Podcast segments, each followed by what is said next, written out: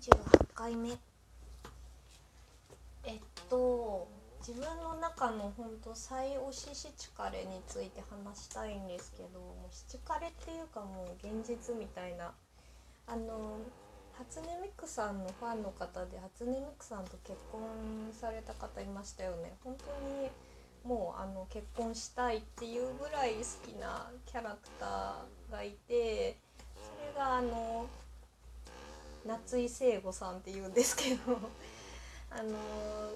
えっとねそれはささやかな恋の始まりかな。なんかシリーズでいろんなキャラクターが出ていて「ささささ恋」って略して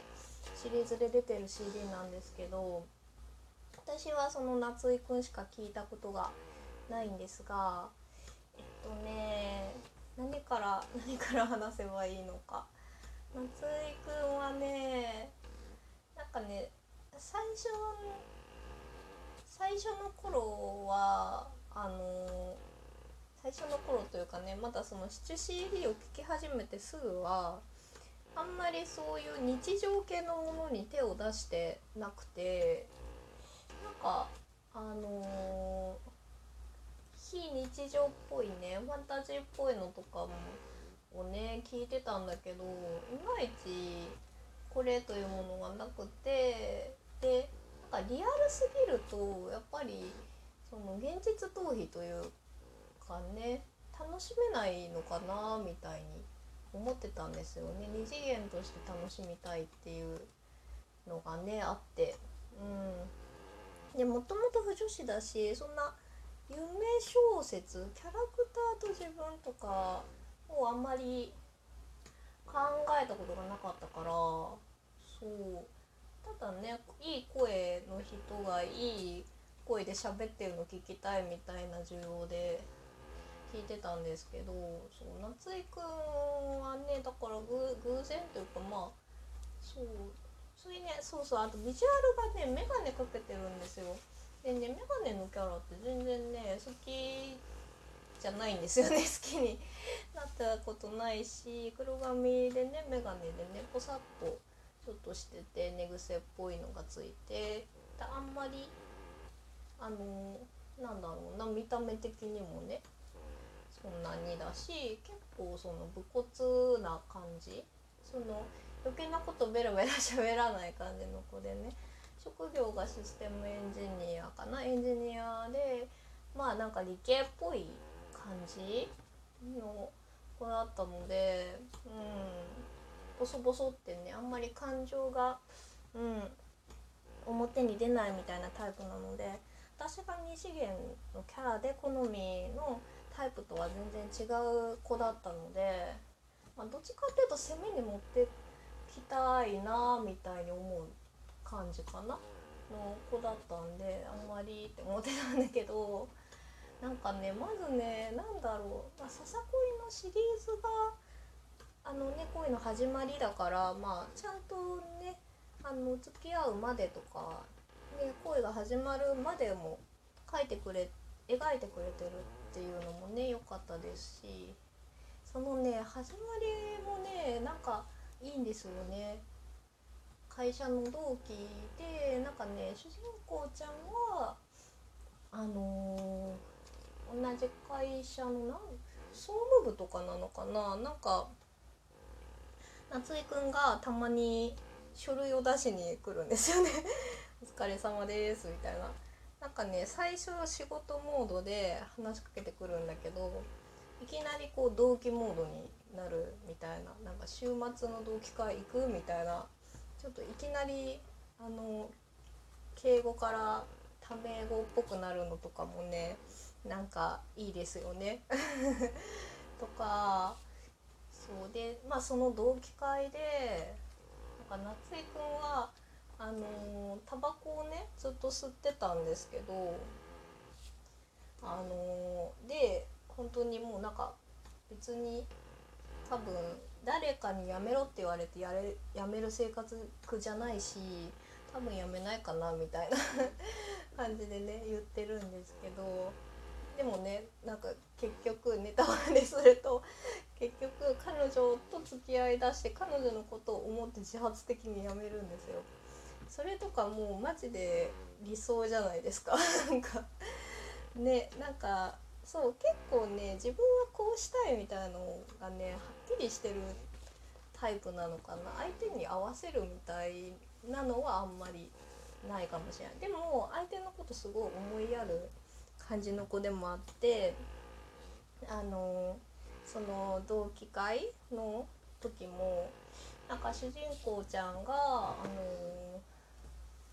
えー、っと喫煙所かな？に行った時に夏井くんだけがいてでそのそっちはその煙がいっちゃうからって言って、まあ、吸わない人のことを気遣ってくれたりなんか寒いだろみたいな感じでねあれ上着あげたんか。上着をかけてくれたのかな。なんか寒いだろうみたいなねこう気にしてくれるんですよ。めっちゃ優しいじゃないですか。なんかそのなんだろうな。そういうその細やかさがを持ってる人って夏井くんみたいなタイプでいないいないって言っちゃうんだけどあの少ないと思うんですよ。その自分を持ってるというかね。そういうなんか 偏見だけどそのエンジニアっぽい人たちってそういう細かなあの女性だったりとか他人に多分興味がないはずなのにそういう優しさも持ってるっていうのがもうまず本当になんかリアルだけどリアルの中にぜなんかリアルでは絶対ないようなあの理想系というかね二次元性があってもうめちゃくちゃ感動しましたね。あそうあとその同期会でえっと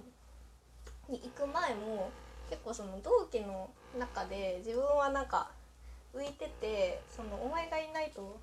話す相手いないから来いよみたいな なんかそのちょっとなんか友達いないというかコミュ障アピール コミュ障アピールじゃないけど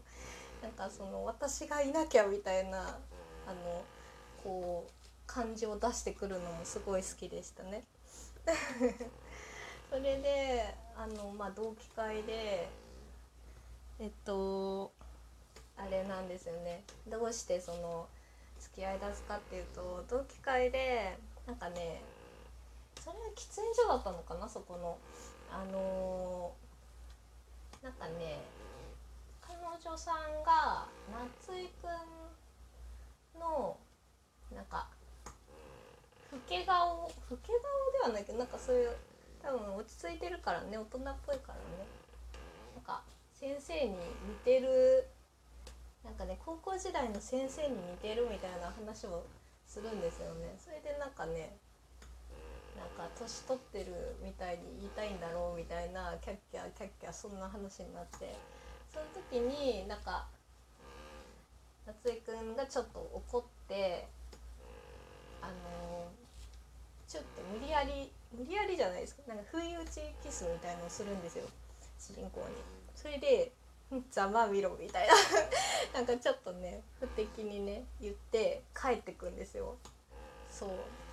それもさ絶対ないじゃんそんなの。でもねなんかねすごい。な何少女漫画的というかね。そう。そういうなんかやり逃げをされるんですけどやり逃げっつうか。そうそうそう。それもねキャーってなるしね。もうねその後に結局ちょっとねあの距離ができるというかもうお互いに意識しだしちゃってあの前みたいにね仲良く話せなくなっちゃったって時にまたあの職場でねめっちゃねあの「お疲れ様です」みたいな仕事モードでこうまた来た後にめっちゃすっごい近いんですよなんかマイクにめり込んできてるんじゃないかってぐらい近くに寄ってきて夏井くんが。であのなんかなんだっけななんかあの時間あるならそのちょっと喫煙所来てみたいな感じで言うんですよねだから主人公を喫煙所に誘うんですよね会社の。それで、まあ、主人公が行くんですけどその時にすごいあのなんかなどうどうだった？まあそのキスをしてしまってそそのあのーちょっと関係がね意識し合っちゃってるっていうのが嫌でそれででいろいろ考えた結果なんか自分はその彼女ちゃんのことが好きって分かったみたいなんでだからそのいきなりキスしたことを謝ろうとは思ったけどなんかななんだっけなんかねその言い回しもすごい良かったんですよね。お前がお前が俺のことを好きなら謝らないみたいなななんていうの？なんかねあのそうあのねキスしてからまず夏井くんキスしてから主人公のことを好きだって自覚したっていうのがまず一番の萌えポイントで自分のねやっぱ恋恋愛事に対しての好きとかどう嫌いみたいなのが多分ちょっと鈍い人。でだけどその頭で考える感情よりも先に行動が出てしまったっていうところにねなんかその理屈っぽいとかね理論的な人なのにっていうのでまずすごい嬉しいしかつなんか最初はなんかすごい悪かったって謝ろうとしたけどなんかでもお前も嫌じゃなかったみたいな。で嫌じゃなかったならなんか謝らないみたいな感じだった気がする。そうなんかその喫煙所のシーンはねすごい良かったですね。そう。あまだまだ。あ。はいありがとうございました。